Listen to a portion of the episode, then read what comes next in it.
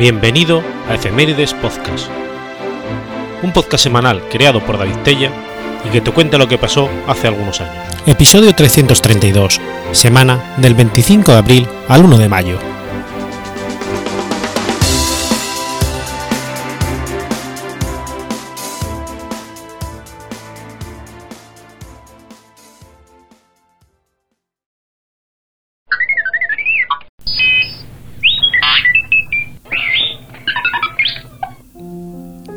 25 de abril de 1707. Ocurre la Batalla de Almansa. La Batalla de Almansa se produjo durante el conflicto internacional de la Guerra de Sucesión Española. En el enfrentamiento, las tropas de Felipe d'Anjou, que había sido coronado como Felipe V, mandadas por el duque de Berwick, derrotaron a las del archiduque Carlos de Austria, comandadas por Henry de Massau y el marqués de las Minas. El ejército austracista contaba con una importante ventaja logística, ya que la superioridad naval anglo-holandesa le permitía abastecerse por mar sin problemas. La base de operaciones al inicio de la campaña estaba situada en Alicante, donde además se recibieron importantes refuerzos ingleses, el 8 de febrero, antes del inicio de las operaciones militares. Entonces llegó al puerto de Alicante una flota inglesa transportando tres regimientos de dragones y 13 batallones de infantería, el abastecimiento marítimo permitió al ejército astracista salir en campaña a principios de abril, mientras que el ejército borbónico, que había sido forzado a extender sus acuartelamientos de invierno por una amplia región, no pudo concentrarse para esas fechas. El plan de operaciones del ejército austracista consistía en atacar Orihuela para amagar un avance sobre Murcia, que encubría su propósito real, que era trasladar el ejército a Aragón y desde allí invadir Navarra para aislar a Felipe V de la ayuda francesa.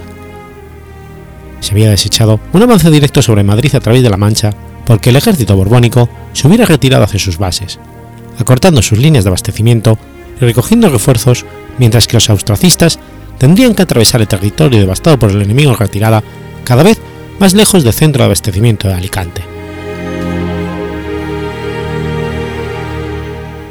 El ejército marchó a Castalla y de allí a Fuente la Higuera, donde llegó el 10 de abril, pero allí el general Galwin decidió cambiar el plan de operaciones.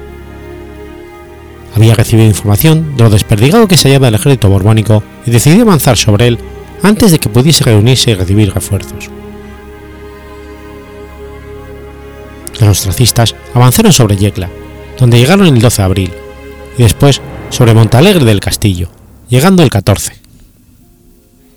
En ambos casos, el ejército borbónico, todavía insuficientemente preparado, hubo de abandonar las plazas, con importantes depósitos de víveres que permitían a los austracistas abastecerse en su avance. Además, se perdió un buen número de carros del tren de abastecimientos. El duque de Berwick finalmente estableció su campamento en Petrola, donde comenzaron a llegar refuerzos y comenzó a organizar su ejército para la campaña. Mientras tanto, el ejército austracista marchó sobre Villena, que tomó el día 17, pero el castillo, con una guarnición de 150 hombres, se resistió y hubo de ser sometido a asedio formal. El tren de asedio había sido dejado en Valencia a la espera de juntarse al ejército de su marcha prevista hacia Aragón, por lo que se formó una batería de asedio con seis cañones de campaña, pero fueron incapaces de abrir brecha las murallas medievales del castillo. Tras siete días de infructuoso asedio, el 24 de abril los ostracistas levantaron el campo. La semana perdida había sido vital para permitir al ejército borbónico recuperarse y organizarse.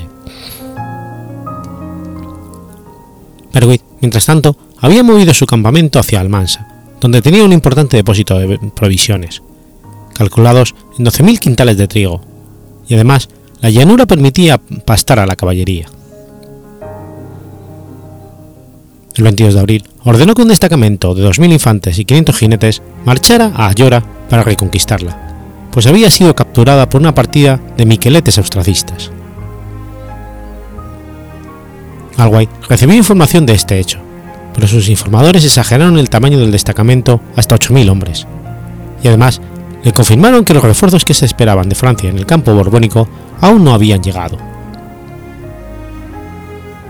Todo esto decidió el general inglés avanzar sobre el enemigo a marchas forzadas, esperando encontrar en inferioridad numérica y bien obligarlo a combatir o a abandonar el gran depósito de Almansa. La batalla se inició a las 15 horas del 25 de abril. Ambos ejércitos se desplegaron cara a cara a lo largo de 6,5 kilómetros. Los aliados, partidarios del archiduque Carlos, alinearon 42 batallones de infantería, 60 escuadrones de caballería, de 100 jinetes cada uno, mientras que los borbónicos dispusieron 50 batallones de infantería y 81 escuadrones de caballería, formando ambos ejércitos con dos líneas de profundidad. La batalla dio comienzo con el fuego de artillería. Las tropas aliadas, cansadas, en inferioridad numérica y mal dirigidas, rompieron la formación entre el centro y el flanco debido al empuje de la caballería borbónica. La caballería francesa provocó la retirada de las tropas aliadas en el flanco izquierdo, mientras que las tropas de la zona central acabaron por rendirse a las 17 horas. La batalla de Almansa no fue decisiva para la guerra, pero abrió el camino hacia la ocupación del Reino de Valencia. El 4 de mayo se rendía Requena y el 8 Valencia, aunque no significó la capitulación de los ostracistas del, reino. El ejército borbónico hubo de ir conquistando las poblaciones que se le resistían. Játiva fue la primera ciudad asediada. El 6 de junio de, de 1707 se rendía la ciudad, tras lo cual el día 19 fue incendiada por orden del rey Felipe V Posteriormente se le cambió el nombre por el de San Felipe y se procedió a su repoblación por personas fieles a las causas borbónicas. Más tarde lo fueron, también con gran oposición, Alcoy en enero de 1708, Denia en noviembre, Alicante en diciembre y el Castillo de Santa Bárbara el 19 de abril de 1709. La ocupación del Reino de Valencia continuó a pesar de la oposición ostracista el archiduque llegó a liberar, a liberar al líder ostracista Juan Bautista Basset a fin de organizar las pocas fuerzas fieles a los ostracistas, sin conseguir frenar el avance borbónico. Tras la conquista del Reino de Valencia, tan solo Cataluña y las Islas Baleares continuaron apoyando la causa ostracista.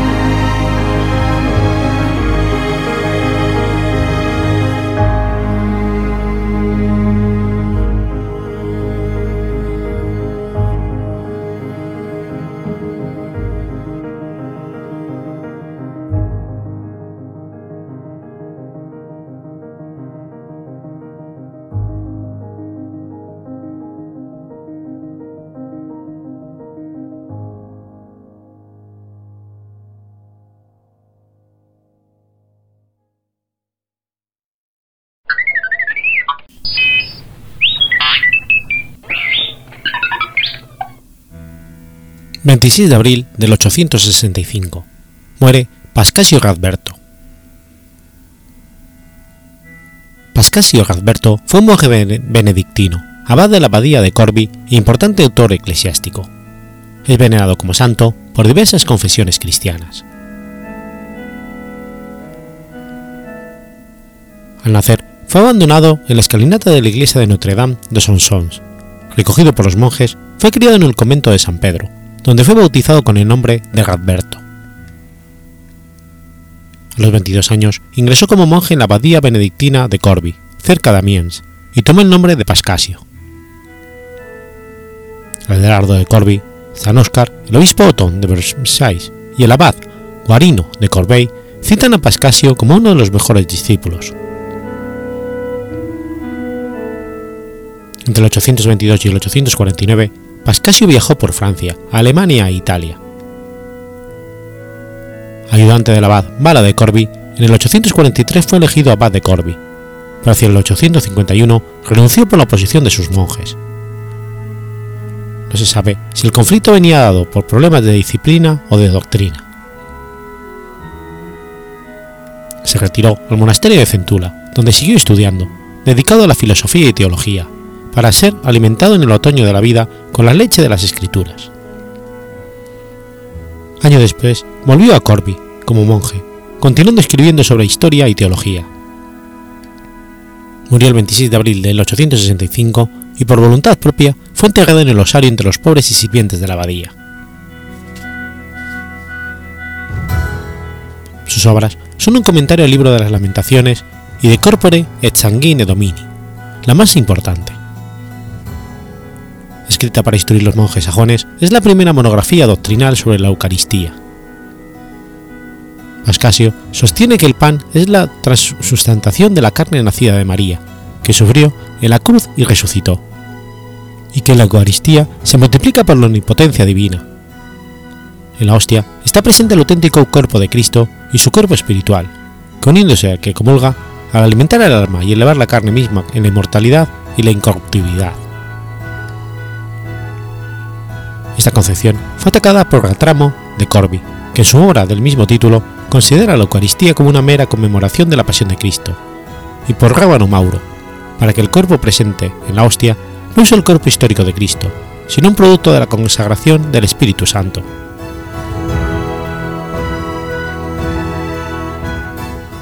En el 847 dedicó a los monjes de Sosson du Pont de Vigin, donde se sostiene la realidad y el carácter sobrenatural de la concepción inmaculada de Cristo y de la Eucaristía. Escribió una biografía de Adelardo de Corbey, Navita Adaris Corbelis Abatis. Entre las obras exegéticas también hay comentarios del Evangelio según Mateo y una exposición del Salmo 45. De Nativitate Sactae Mariae habla sobre la naturaleza de la Madre de Dios y el nacimiento de Cristo. Se le atribuye la novena pistola de Pseudo Geroni Cogetis Mi, documento importante sobre la Asunción de María.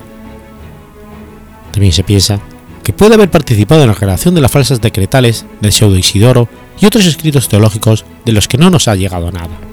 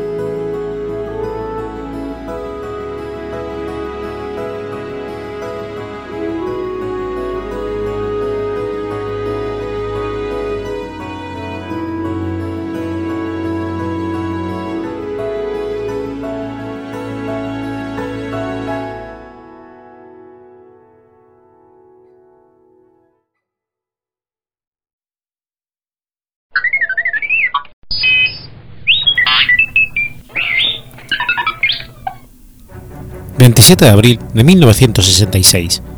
Nace Marco Werner. Marco Werner es un piloto de automovilismo de velocidad alemán que se ha destacado en resistencia corriendo oficialmente para Audi. Durante su etapa formativa en monoplazas, Werner fue tercero en Fórmula Ford alemana en 1987, subcampeón de la Fórmula Opel alemana en 1990 subcampeón de la Fórmula 3 alemana en 1991 y vencedor del Gran Premio de Mónaco de Fórmula 3. Estuvo cerca de firmar contrato con el equipo Minardi de Fórmula 1 en el 93. En 1994 participó en el Deutsche Tourenwagen Meisterschafts en el Opel Omega. Ese año compitió en el Campeonato Alemán de Superturismos con un Opel Astra, donde finalizó en el 19 lugar. En 1995 disputó ese certamen con un BMW Serie 3 de Holzer, donde finalizó 30. Holzer pasó a usar Opel Vectra, y con él Werner resultó décimo en el campeonato con un podio.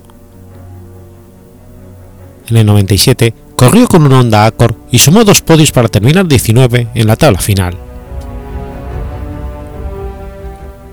En paralelo, Werner compitió en Gran Turismo y Sport prototipos tanto en Europa como en América del Norte.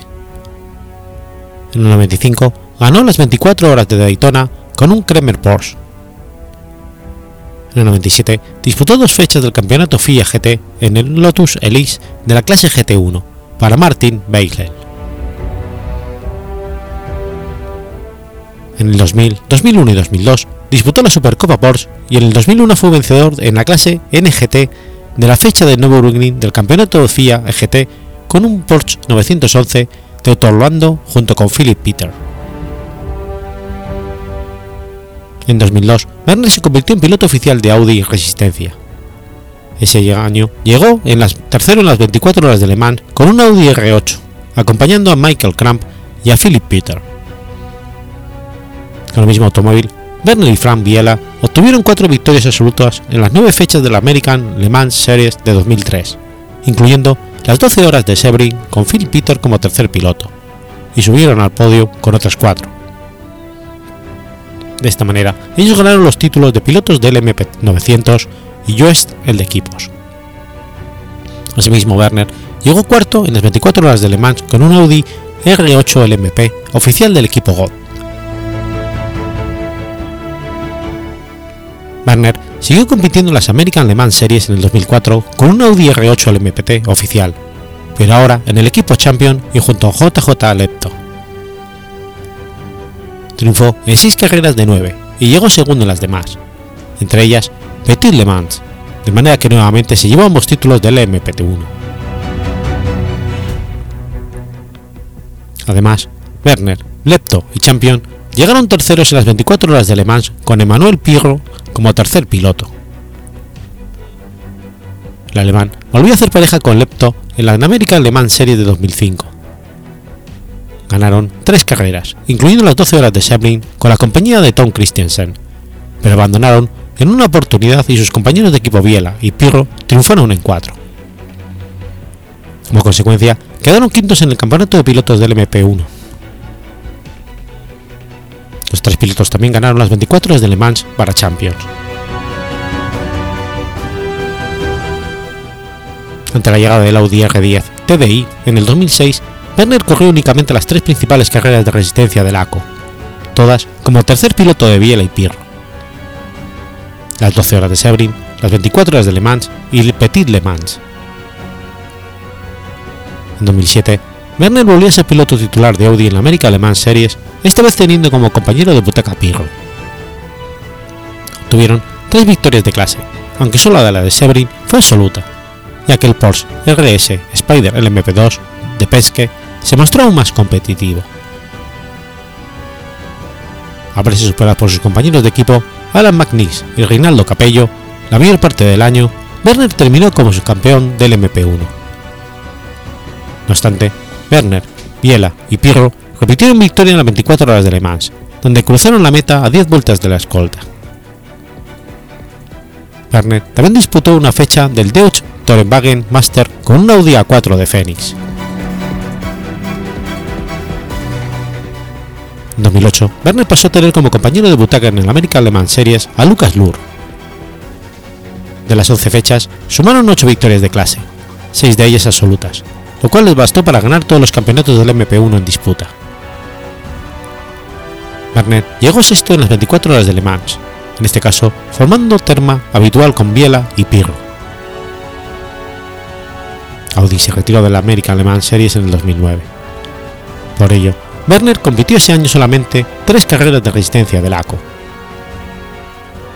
Llegó tercero en Sebring, abandonó en Le Mans y llegó cuarto en Petit Le Mans. En los cuatro casos, junto a Lur y en los dos primeros con Mike Rockefeller como tercer integrante. También participó en las 24 horas de Nürburgring con un Audi R8 oficial de ABT, junto con Lur, Matthias Stroll y Timo Seider, llegando el número 23.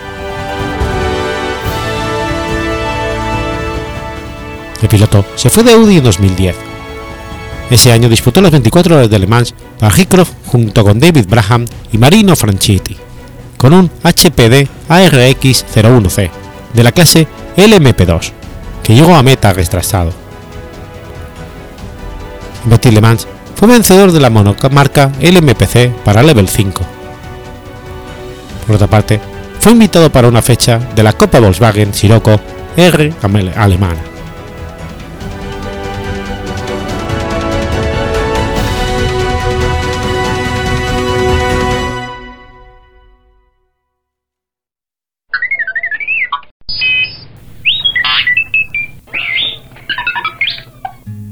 28 de abril de 1944. Muere Charlotte Wilson. Charlotte Wilson fue una anarquista inglesa. Cofundó, junto con Padre Kropotkin, el periódico Freedom en 1886. Ella editó, publicó y financió en gran parte su primer decenio. Siguió siendo editora de Freedom hasta 1895.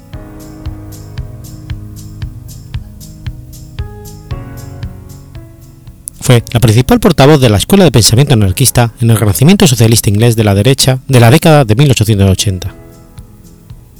Activa escritora y oradora, propagaba el anarquismo en las publicaciones y organizaciones socialistas desde 1884.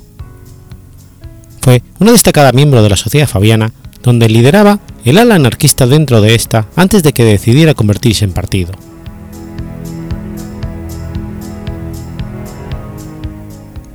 Nacida Charlotte Mary Martin en Kerton, Rochestershire, era hija de un reconocido médico, Robert Spencer Martin.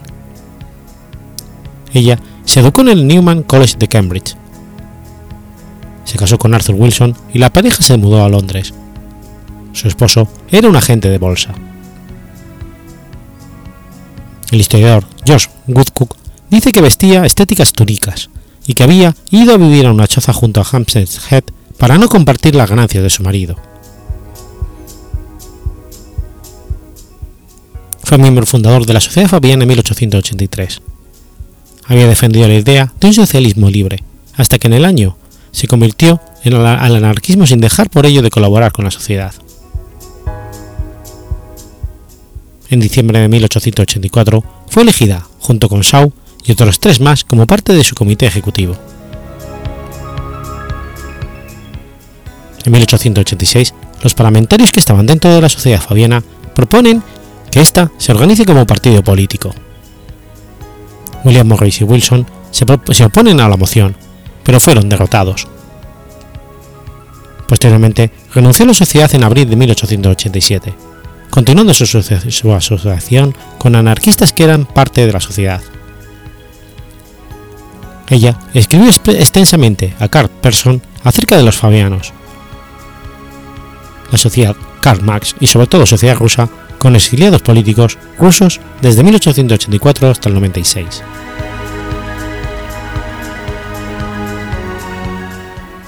Los anarquistas en el Reino Unido estaban activos dentro de algunas sociedades socialistas, hasta que deciden crear su propia organización denominada Círculo de Anarquistas Ingleses, donde Wilson destaca entre las fundadoras de origen inglés. Cuando Piotr Kropotkin la figura más conocida del movimiento anarquista internacional salió en enero de 1886 de la cárcel francesa en la que se encontraba, Wilson fue la, que, fue la responsable de que el círculo le invitara a acudir a Gran Bretaña y unirse a ellos. Llegó en marzo de ese año y el grupo decidió editar un periódico anarquista ante la necesidad de un órgano de prensa que clarificara posturas. En 1886, Wilson y Kropotkin cofundan Freedom, periódico anarquista que al día de hoy es el más antiguo de su existencia.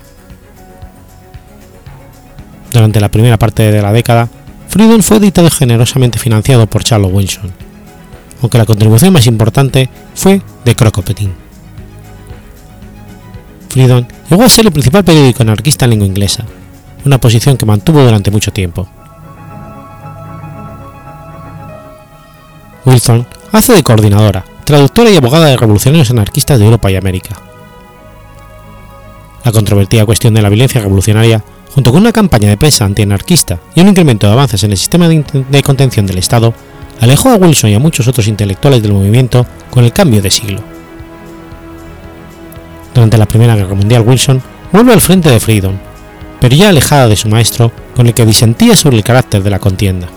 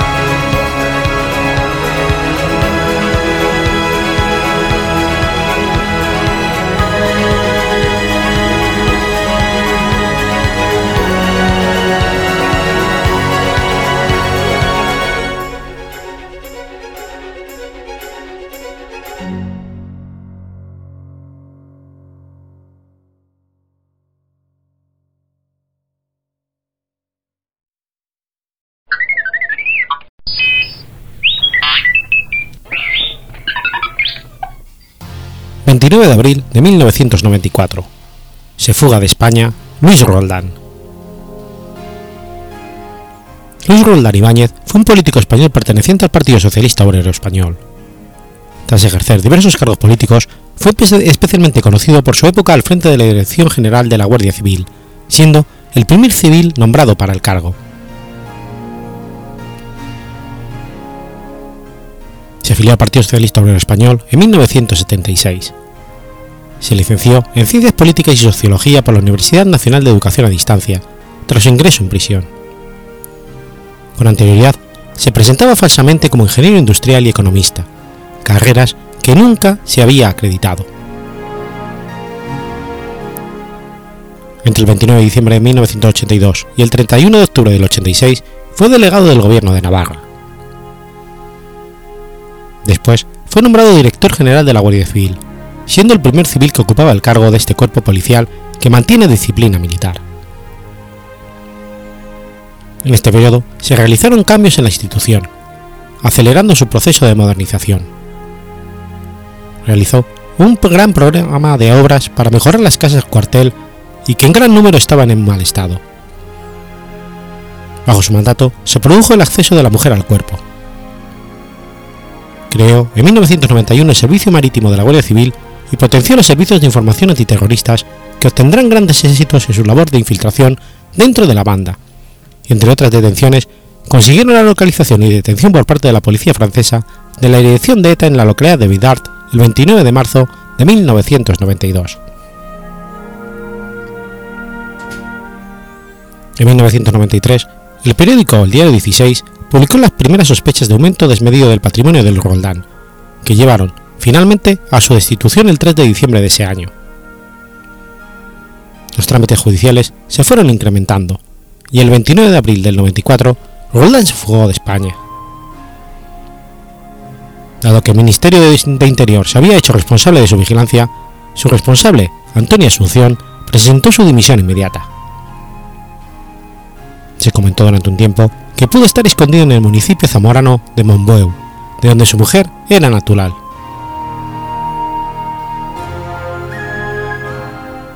Fue detenido por policías españoles el 27 de febrero del 95 en el aeropuerto de Bangkok, en una entrega poco clara y en la que supuestamente participó el agente del CSIC Francisco Paesa.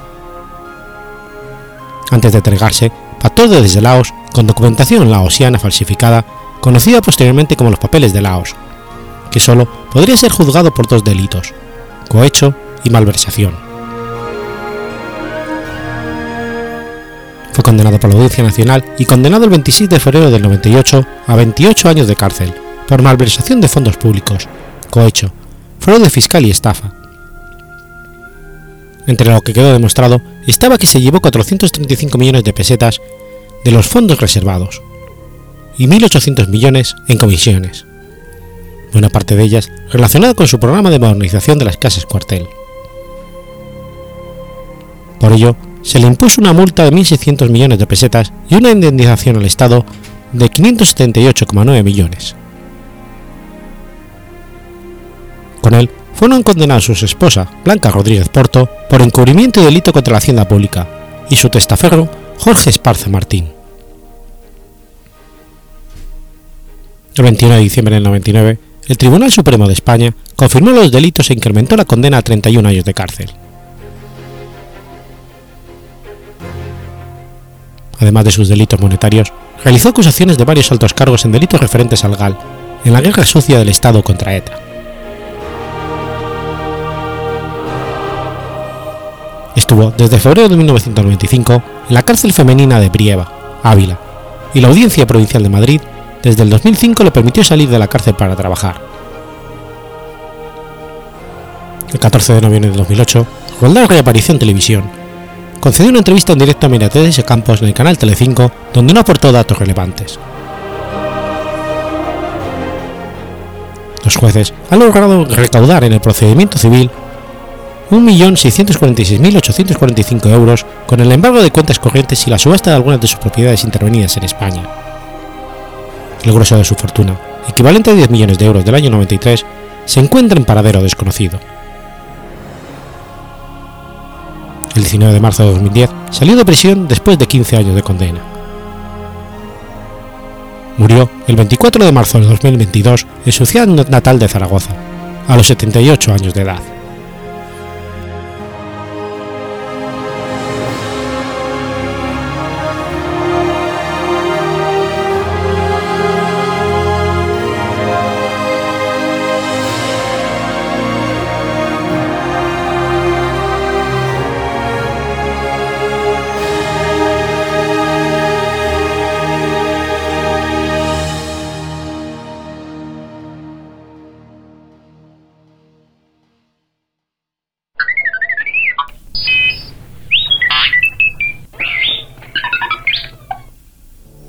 30 de abril de 1551. Muere Sebastián de Belalcázar. Sebastián de Belalcázar nació como Sebastián Moyano Cabrera. Fue un militar, explorador, descubridor y conquistador español que fue nombrado adelantado y gobernador propietario vitalicio de Popayán en 1540, para tomar posesión del cargo en 1542.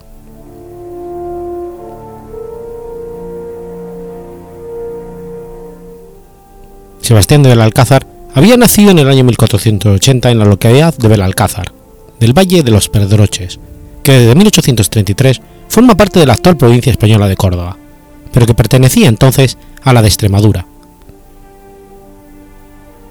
Quemó su pedido original Moyano al pasar a la América española como recuerdo de su población natal, que a su vez había mudado su antiguo nombre de Gaete por el de Belalcázar tras la construcción del hermoso castillo o bello alcázar donado por el rey Juan II de Castilla al señor Gutiérrez de Sotomayor, maestre de la Orden de la Alcántara, que tomó posesión de la fortaleza en 1445. De acuerdo con muchas fuentes, pudo haber viajado al Nuevo Mundo como con Cristóbal Colón en una fecha tan reciente como 1498, en el tercer viaje colombino a América. Juan de Castellanos escribió que habiendo matado un mulo en el año 1507, huyó de España hacia las Indias Occidentales por miedo del consiguiente castigo, y para poder escapar además de la pobreza en que vivía. Viajó con Pedrarías Dávila al Darién en 1514 y fue nombrado capitán. Varios años más tarde, en 1524, Francisco Hernández de Córdoba lo llevó consigo a la conquista de Nicaragua, de la que fue nombrado alcalde de la ciudad de León permaneció en el cargo hasta 1527, cuando viajó a Honduras debido a las disputas internas de los gobernadores españoles.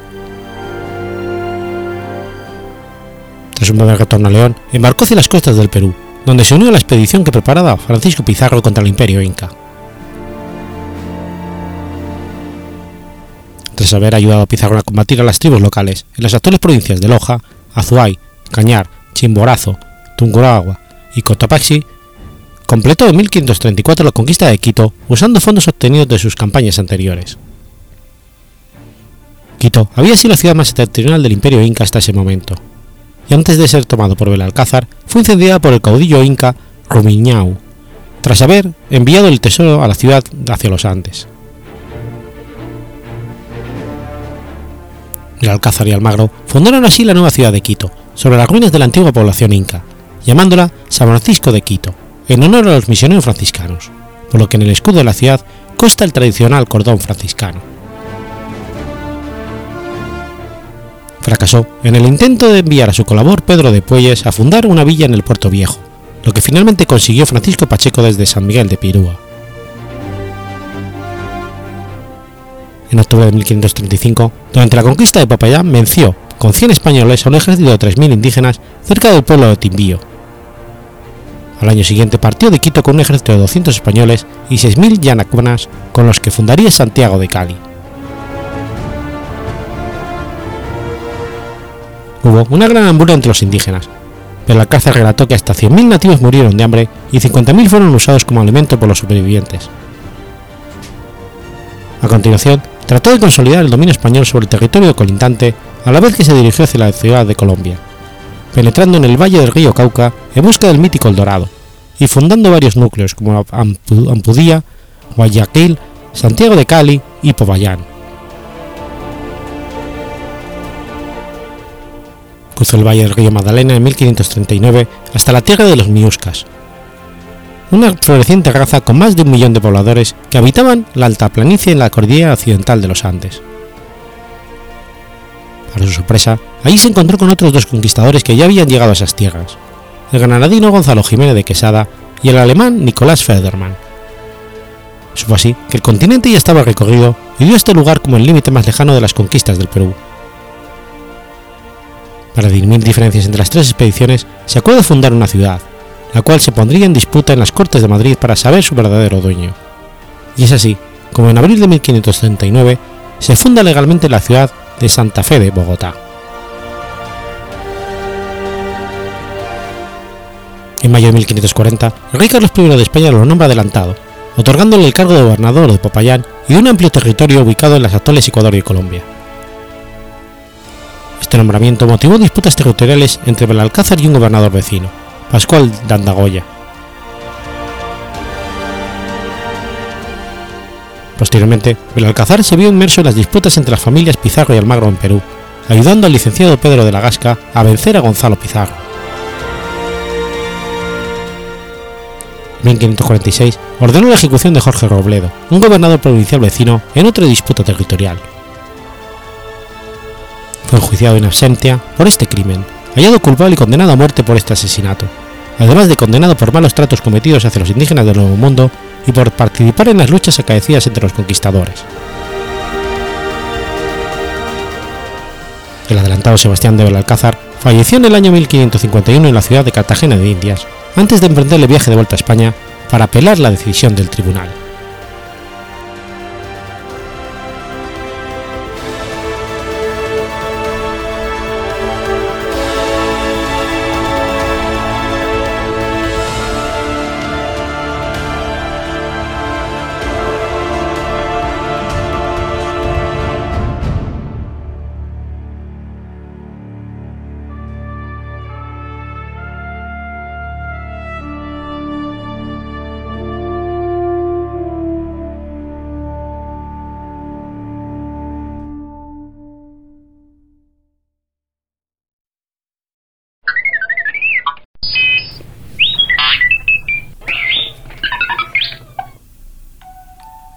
Mayo de 1913. Nace Paul MacLean. Paul MacLean fue un médico norteamericano y neurocientífico que hizo contribuciones significativas en los campos de la psicología y psiquiatría. El término sistema límbico es usado para denotar la parte del cerebro más directamente involucrada en la mediación de las emociones. El término se originó a partir de la hipótesis propuesta por Paul MacLean en 1952, que argumentó que existía un conjunto de estructuras neurales funcionando como sistema, que es de importancia central para la emoción. Están ubicadas alrededor de la frontera o borde entre el telencéfalo y el diencéfalo. De ahí el término límbico. En latín, limbus significa borde. MacLean formuló la hipótesis del sistema límbico como un intento por abordar el mismo problema enfrentado por Pape. Cómo interactúan los procesos emocionales corticales y subcorticales para producir respuesta y experiencia emocional coordinada. MacLean hipotizó que las estructuras del sistema límbico median esta interacción. El elemento clave del sistema límbico era el hipocampo, que se ilustraba en forma de caballito de mar. Se creía que recibía información previamente del mundo exterior, así como del medio interno visceral. La integración de las sensaciones internas y externas se consideraba la base de la experimentación emocional. Las células piramidales del hipocampo formaban el teclado emocional. Van Lin planteó que nuestras emociones, al contrario que nuestros pensamientos, son difíciles de entender precisamente por las diferencias estructurales entre la organización del hipocampo, que es la pieza fundamental del cerebro visceral, y el neocortes, donde se encuentra el centro del pensamiento. La estructura celular de la corteza del hipocampo hace que éste sea poco eficaz como analizador, en comparación con neocortes. En 1970, Maglin desarrolló aún más su concepción del sistema límbico al colocarlo dentro de una teoría más amplia que intentaba explicar los procesos emocionales en todos los niveles de complejidad. Esta era la hipótesis del cerebro triple.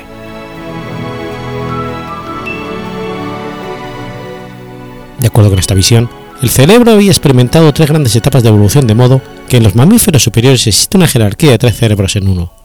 De ahí el término cerebro triple. El cerebro reptil, que comprende el tallo cerebral, regula los elementos básicos de supervivencia, como la homeostasis. Es compulsivo y estereotipado. Marlin ilustra esta función al sugerir que, que, organiza los procesos involucrados en el regreso de las tortugas marinas al mismo lugar en el que habían nacido. El cerebro paleomamífero, que comprende el sistema límbico, añade la experiencia actual y reciente de los instintos básicos mediados por el cerebro reptil. El sistema límbico permite que los procesos de supervivencia básico del cerebro reptil interactúen con los elementos del mundo externo, lo que resulta de la expresión de la emoción general. Por ejemplo, la institución de la reproducción interactúa con la presencia de un miembro atractivo del sexo opuesto, lo que genera sentimientos de deseo carnal. El cerebro neomamífero la neocorteza regula emociones específicas basadas en las percepciones e interpretaciones del mundo inmediato. Los sentimientos de amor hacia un individuo particular serían un ejemplo de este tipo de emoción. De acuerdo con MacLean, en los humanos y otros mamíferos avanzados existen los tres cerebros. Los mamíferos inferiores tienen solo los cerebros paleomamífero y reptil. Todos los demás, vertebrados, tienen solo el cerebro reptil. La evolución del cerebro paleomamífero fue por tanto visto como algo que libera a los animales de la expresión estereotipada de los instintos dictada por el cerebro reptil. El cerebro neomamífero añadió mayor flexibilidad a la conducta emocional al habilitar a los mamíferos superiores para basar la conducta emocional en procesos interpretativos complejos y utilizar la solución de problemas y la planificación a largo plazo de las expresiones de las emociones.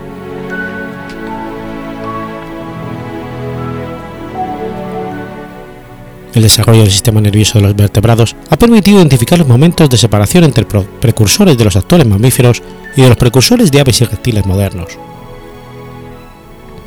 Una idea que es común entre los recién llegados al campo de la evolución de los vertebrados es que los primeros mamíferos evolucionaron a partir de antepasados reptiles. Esta idea puede conducir a declaraciones resumidas de la filología de los tetratópodos, como algo parecido a los anfibios, los reptiles las aves y los mamíferos. Desafortunadamente esta secuencia no es considerada con los datos actuales sobre los tiempos de divergencia de varios linajes de tetratópodos. Los reptiles, que son diapsidos, no aparecieron en el registro fósil hasta 10 millones de años después del origen de la línea que conduce a los mamíferos modernos.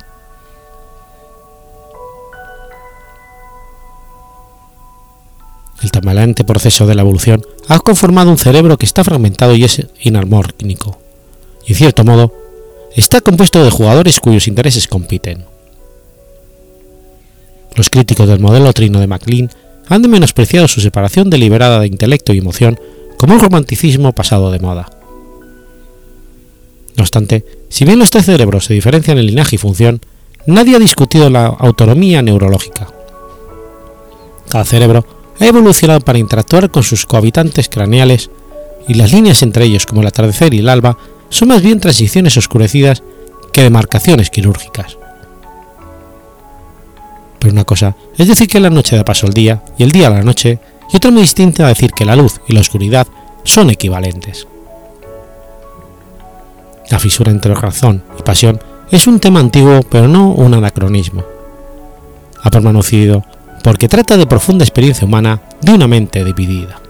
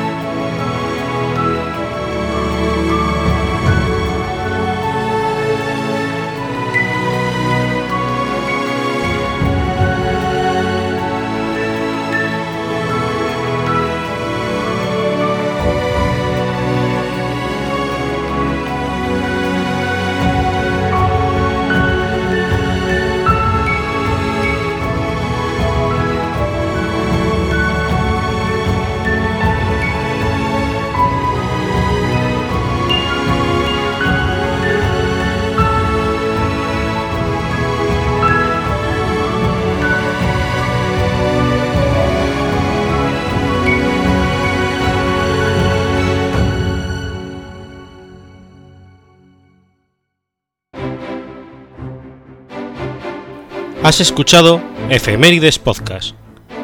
Si quieres ponerte en contacto conmigo, puedes hacerlo por Twitter a la cuenta arroba efemeridespod o mi cuenta personal, arroba telladavid, o por correo electrónico a la dirección efemeridespod.gmail.com. También puedes visitar la página web efemeridespodcast.es. Y recuerda que puedes suscribirte por iTunes y por iBox, y tienes un episodio nuevo cada lunes.